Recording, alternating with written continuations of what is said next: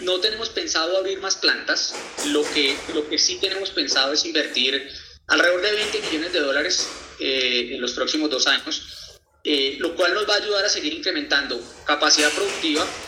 Vamos a hacer una inversión fuerte en todo lo que tiene que ver con la gestión del agua.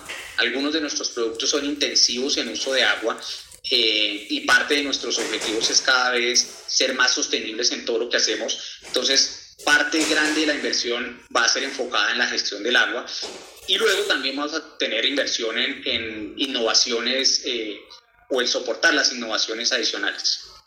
Pero utilizando nuestra, nuestra propia capacidad instalada que hoy tenemos, eh, estas tres plantas que hoy tenemos en Colombia son plantas regionales. Nosotros exportamos de aquí eh, a más de 20 países en, en, la región y alrededor del entre 30 y 35% de nuestra producción se exporta, pero más del 90% de lo que consumimos en Colombia, de lo que vendemos en Colombia, es producido localmente.